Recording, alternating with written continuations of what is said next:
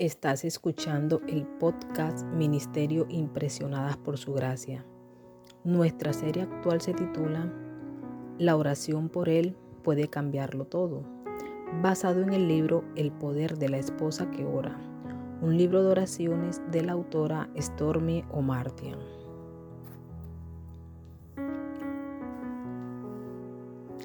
El título del episodio de hoy es Mi esposo y su trabajo.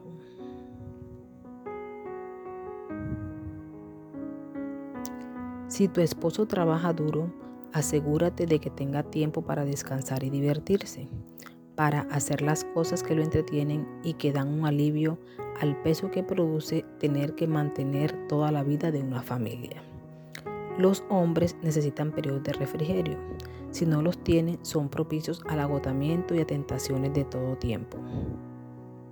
Tus oraciones pueden ayudarlo a comprender que el verdadero significado de la vida no viene del trabajo, sino de seguir a Dios. Oremos por nuestros esposos para encontrar ese equilibrio perfecto.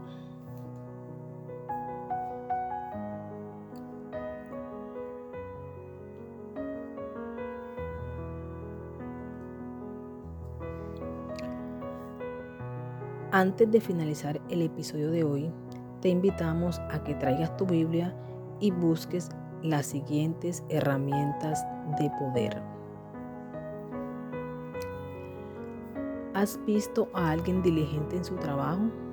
Se codeará con reyes y nunca será un don nadie. Proverbios capítulo 22 versículo 29.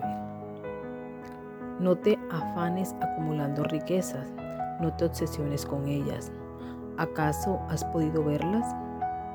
No existen, es como si le salieran alas, pues se van volando como las águilas. Proverbios capítulo 23, versículos 4 y 5. ¿De qué sirve ganar el mundo entero si se pierde la vida? ¿O qué se puede dar a cambio de la vida? Mateo capítulo 16, versículo 26. Por causa del ocioso se viene abajo el techo y por la pereza se desploma la casa. Eclesiastés capítulo 10, versículo 18 que el favor del Señor nuestro Dios esté sobre nosotros. Confirme en nosotros las obras de nuestras manos. Sí, confirma la obra de nuestras manos.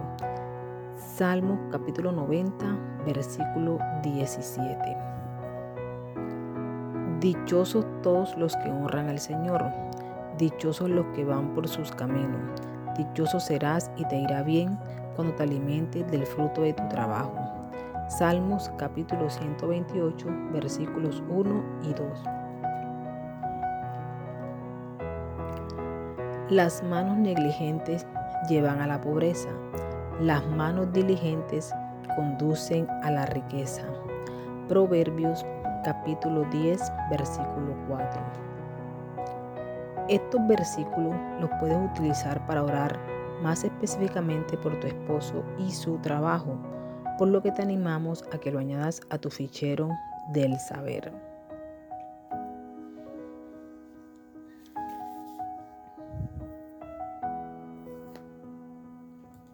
Señor, oro para que tú bendigas el trabajo que realiza mi esposo, que su labor pueda traer no solo favor, éxito y prosperidad, sino gran satisfacción también si el trabajo que Él está haciendo no está en línea con tu perfecta voluntad para su vida, revélaselo y muéstrale qué cosa debiera ser diferente y guíalo por el camino correcto. Dale fuerza, fe y una visión para el futuro para que pueda levantarse por encima de cualquier tendencia a pereza. Que nunca huya del trabajo a causa del temor, egoísmo o el deseo de evadir la responsabilidad.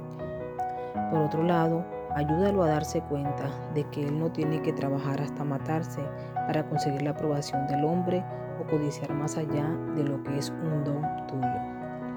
Dale la habilidad de disfrutar de su éxito sin tener que luchar por más. Ayúdalo a sobresalir, pero libéralo de la presión de tener que hacerlo. Oro para que tú seas el Señor sobre su trabajo y que Él pueda incluirte en todos los aspectos de su vida Dale suficiente confianza en los dones que tú le has dado para que pueda buscar, encontrar y hacer un buen trabajo. Ábrele puertas de oportunidades que ningún hombre pueda cerrar.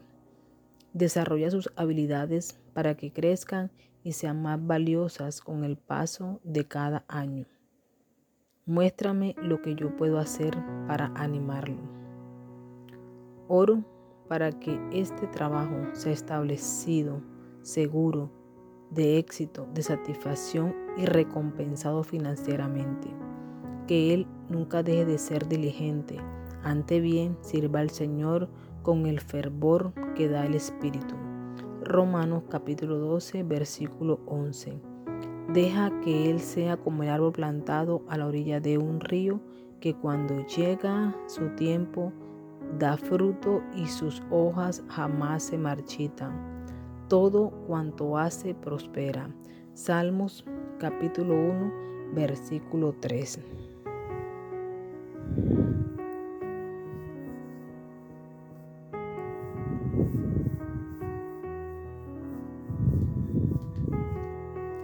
Gracias por acompañarnos el día de hoy. Nuestra oración es que el Dios de nuestro Señor Jesucristo, el Padre Glorioso, te dé el espíritu de sabiduría y de revelación para que lo conozcas mejor y que asimismo sean iluminados los ojos de tu corazón para que sepas a qué esperanza Él te ha llamado.